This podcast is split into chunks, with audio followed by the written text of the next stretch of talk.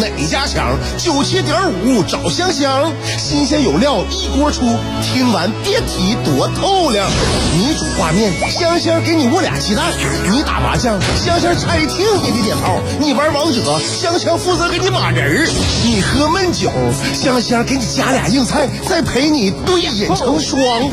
没错，娱乐香饽饽就是这么贴心，就是这么带感，就是这么下饭呐！十年的欢声笑语，十年的与你相伴，梦想成为经营快乐的百年老店。古人有诗赞之曰：“娱乐香饽饽，越听越雨子。”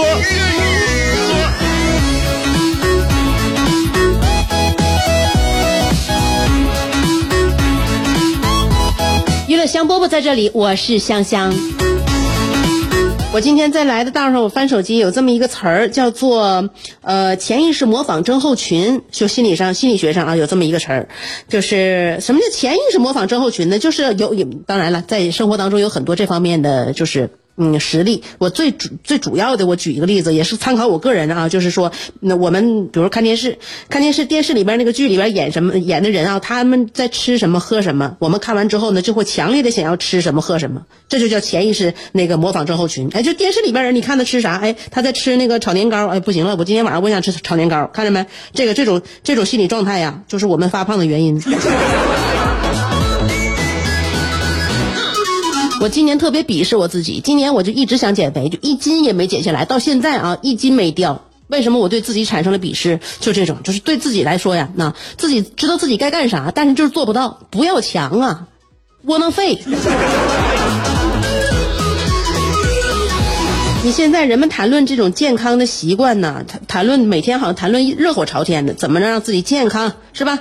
呃，能让自己身材好，能让自己远离肥胖，嗯，所以呢，你就感觉原来呢有很多人啊，就是一开始在国外，他是通过你这个人的精神面貌啊，看你的这个体型啊，他来判断你的这个人的生活指标，看你这个人呢，这属于是呃，好像是生活的阶层啊，呃，甚至能划分阶级。当然，这是一种以貌以貌取人呢。但是你会发现，就这种的背后，它有一定的自己的小小规律。现在我们经常说不要以貌取人啊，不要以貌取人。但是如果说是一个身材就是非常有样的、有型有款的一个小姑娘或者是一个小伙站在你面前的话，你是不是也得掂量掂量？首先，你说健身这件事儿啊，我就想了啊，你健身的话，你得怎么样？你要把你要让自己的这个样貌啊，看上去就特别的，就是呃健康，同时呢，这个身材也很好的话，你首先怎么呢？你要第一吧。你别别说自己内心的自控力，对自己的这个行为行为指引，你你有多大的这个操控操控力？你首先你要守保保证一个充足的睡眠，对不？你没有黑眼圈，你你你看起来很很有精神啊，嗯，你你睡眠得充足，对不？睡眠充足，然后首而且呢，你还得给自己提供呢，就是大量的时间，你这个时间你能自由支配，那你想一想吧，你得是什么阶级？你首先你不用加班，你每天你得你你你有充足的睡眠，对吧？另外呢，有很多时间可以自己大量支配的空间，那你那你就不不用疲于奔命呗，必须那个卖卖命去那个工作去挣钱，你有自己支配的时间，然后呢还得是，呃有那个健康的饮食习惯啊，健康饮食习惯，你好的高质量的蛋白啊，然后呢呃什么对自己身体好的控油的啊低糖的。你能你能控制住自己不说，你得有这种食物，这不源源不断的吃。你最主要的是，你就看到了，哎，又有充足睡眠，呃，又有可供自己支配的大量空余的时间，又能跟得上健身习惯的那种健康饮食。其实能够把这三样都抓在手里边的，这就是属于一小部分人的特权。所以不要以貌取人呢。有的时候，你你看怎么判断吧。有的时候，一个人的精神面貌真能看得出来，他他是在怎怎样一种的生活环境下生活的。这也就是为什么今年我看我自己，我就更加看不上我自己。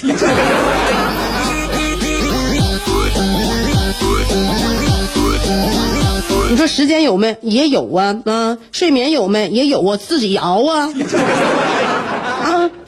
那健康的饮食能能吃到嘴儿不？能吃到嘴儿，但是偶尔我总想用那些荤的打打牙祭，这是什么呀？这不就纯属自己自己自己废自己武功吗？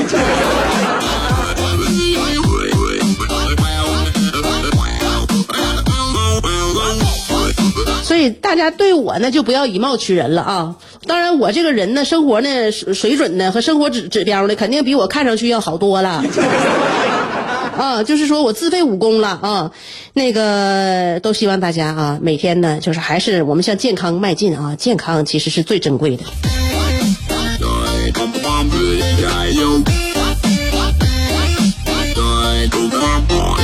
我身边也有这种，那你是你我经常联系的也有啊，或者说在朋友圈里边，就有有段时间没联系了，但是看他朋友圈的状态，就感觉哎，这。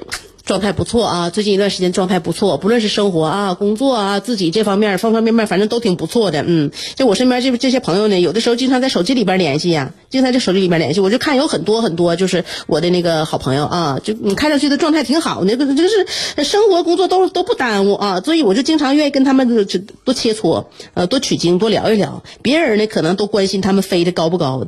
这这这个时候，只有我关心他飞的累不累？为啥我正关心我身边这发就是发展的各方面发展特别好的朋友，我我要关心他飞的累不累呢？因为我就想，如果他你说就这样的，就飞的又高又不累的话，你说我心态能不能气给我气爆炸？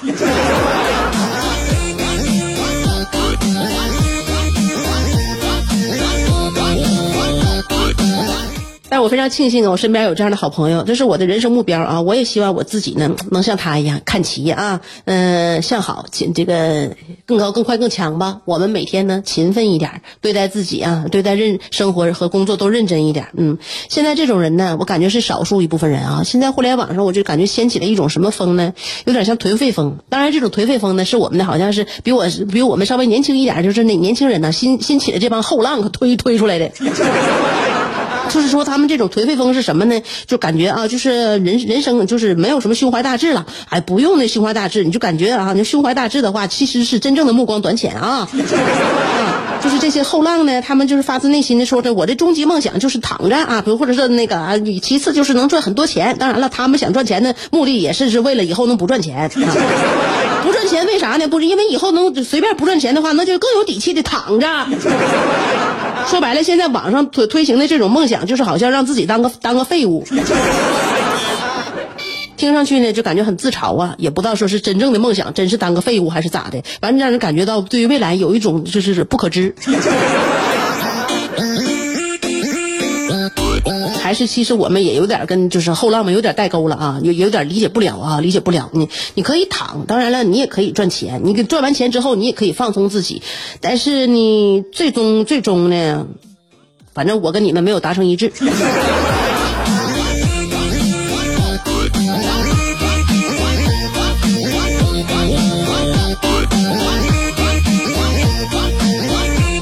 现在啊，有很多人呢，就是受别人的刺激啊，就让自己呢看上去呢，哎，虽然说好不好的呢，嗯，我自己过我的小日子，但是你看上去也别太孬啊，呃，所以我们现在身边呢，其实一直推崇那个，就是从。十几年前呢，开始推崇奢侈品呢，因为大家都富裕起来之后，开始推崇奢侈品，到现在呢，好像一直呢这个风潮都没有没有过去啊，也不知道多长时间呢之后才能够就是人们就我们身边人们在不带奢侈品的同时呢，也有自己的这种价值感和安全感啊。反正现在是没做到吧，现在是还是就是安全感和价值感还是有一相当有相当一部分人呢，相当一部分比重是靠奢侈品带来的啊。所以因此呢，就大家就是互相那个炫耀炫耀炫耀彼此的 logo 吧。看我的戒指，看我的耳环，看我的项链，看我的车，看我的包，看我的鞋，看我的裤子，看我的潮牌，是吧？所以现在到什么地步了呢？我就感觉啊，互相之间呢，怎么能够达到就是他穿什么戴什么啊，他身上的 logo 刺激不到你。现在我感觉我已经达到这一点了，为啥呢？啊，我就觉得我跟大家分享这样一个小技巧啊，就是怎么让别人炫富吧，就是说白了，就是说，嗯，怎么在别人让别人炫富的时候，永远都炫不到你呢？我告诉你，我现在已经做到了。为什么呢？就是说，就是你你你不认识那些奢侈品品牌，不就完事儿了吗？你只要不认识那些奢侈品品牌，那别人炫富就永远炫不到你的眼睛里。我现在的状态就是说啥啊？原来那些就是固有的一些老品牌，当然我认识了啊，就像是那万万象城一楼那些品牌，那我们肯定每个人都认识。但是我是说，现在那些潮牌呀，啊，那些小孩儿喜欢那些啊，那个也也挺贵的那些小牌儿啊，一个个的，我一个也不认识啊，一个不认识。所以说现在呢，就是我那些弟弟妹妹啊，或者是大家啊，就现在像跟我一边大的那个，就是我身边的朋友也也也穿一些就是新新兴的一些品牌啊，挺潮的。我一个不认识，所以说他们谁炫富也炫不到我这儿。我不认识，就说什么呢？我就是我非常稳呐，我身上带的牌呢，可能你们都认识，但你们的牌我是一个不认识啊。谁心情不好也别赖我，就不给自己找气儿受，不就完事儿了吗？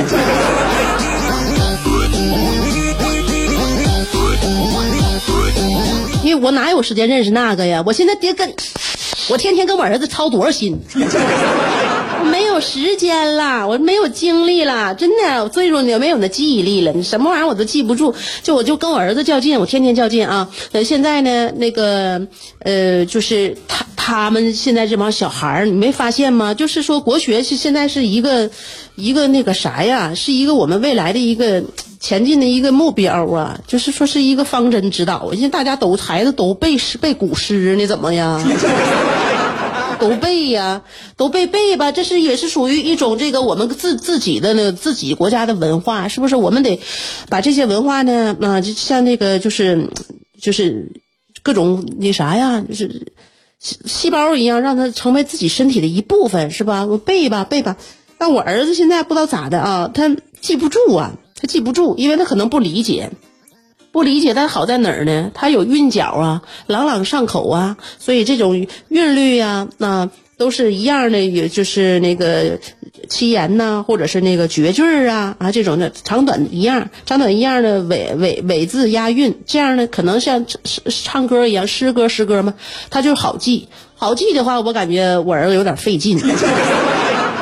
嗯，那天呢也不是什么一个语契机啊，就是那天咱俩就打算背上那个曹植的七步诗了。嗯，煮豆燃豆萁，那个豆在釜中泣，呃，本是同根生，相煎何太急。哎，咋就？因为他这是那啥呀，每一句都是五个字儿啊，对不对？那那不就是好记吗？是吧？记不住，记不住，我不能动火啊，怎么也不能动气儿啊。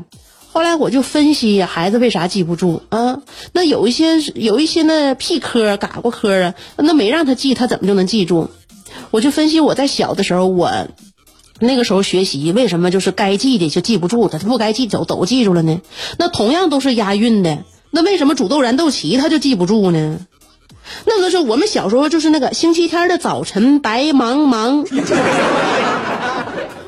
捡破烂的老头排成行，队长一指挥，冲进垃圾堆，破裤子破鞋满天飞。这怎么能记得这么扎实呢？这怎么就能记住呢？你不用说是一千遍万遍的教我，你捣鼓两回我就会了。那这齐步诗，那个教我多少回，我咋就不会呢？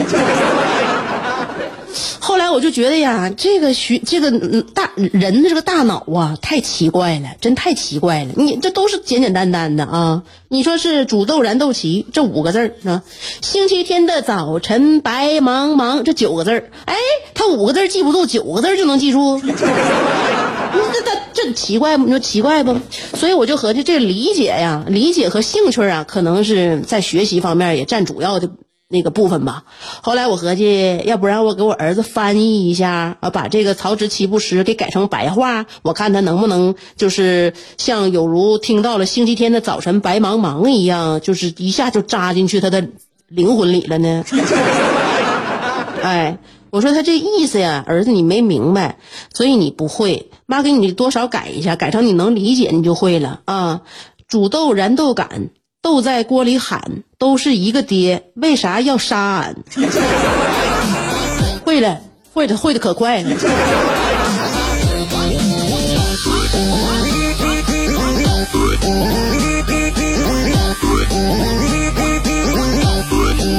然后我老公进屋的时候，我正在给他那啥呢，就是如法炮制另外一首诗。另外一首古诗呢，他爸进来都给他脱鞋的时候，我还跟我还以说唱的方式，我还哟哟，他的朋友离开了黄鹤楼，三月全是柳絮，还去旅游，船越开越远，他看不到头。我看看长江吧，它也挺牛。我你干啥呢？干啥呢？我说你别别打岔了，我这是跟我儿子朗朗读那个什么呢？那个黄鹤楼送孟浩然之广陵。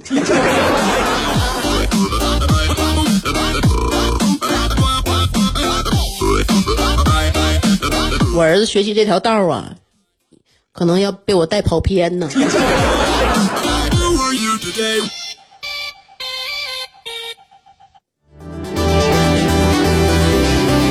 在想你的路上颠沛流离，在自己的世界里孤芳自赏，在别人的目光里随遇而安，在快乐的节奏里占山为王。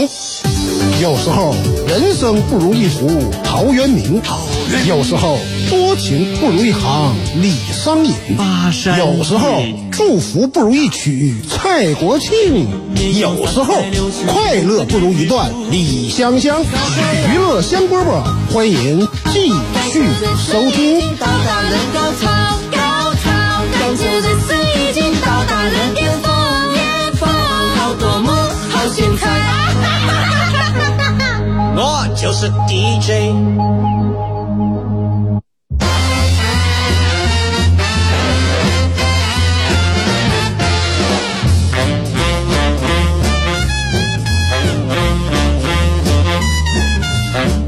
呃，节目时间不长啊，我下了节目之后，你以为有的时候我就天天就颠儿了走了？不是呢，回办公室坐着。明天还有节目呢，我这对不对？我的头一天不得把明天节目就想，嗯，呃，有没有什么大块儿啊？明天跟大家唠点啥呀？当然了，明天可能一清早咔嚓一个那个响雷呀，这个我们神州大地又出现了一些新的什么新闻呐、一些活灵活现的事儿啊啊，那都是。反正明天的话，明天再补。他头一天呢，可能我心里掂着掂着。如果我今天没啥事儿的话呢，我都头头一天我都会把第二天节目内容的大体，我就心里边先有个有个有个概况，有概况就是上办公室呗啊，电办办公室电脑已经陪伴了我这是多少个春夏秋冬。就说这个办公室电脑啊，你有没有发现呢？办公室电脑就是呢，你一般的入职以后呢啊。你在一个单位上班了，公司就给你这个员工啊，就配一个电脑啊，配一台电脑。然后表面上看呢，你你表面上看啊，你感觉好像是找每每个人都拥有一台电脑，其实不是。其你发自内心想啊，其实是给每个电脑配了一个人儿。反的啊，你以为是给每个人配一个电脑，不是，是给每个电脑配一个人儿。因为你发现没，主角是电脑，不是你。就是你发现在职期间呢啊，那个你你可能呢不会再再换电脑了，但是呢这个电脑在你的在职期间肯定换了好几个人。你仔细想一想吧，我们很可悲呀、珍珍惜岗位啊，珍惜岗位。那个电脑不是永远属于你的，所以呢，没事你跟他多多那个。四目相对一下，你问问他有没有什么在职场上的一些真知灼见，有一些什么人生建议给你没？啊，今天我们节目就到这儿了，嗯，听听歌，明天再见。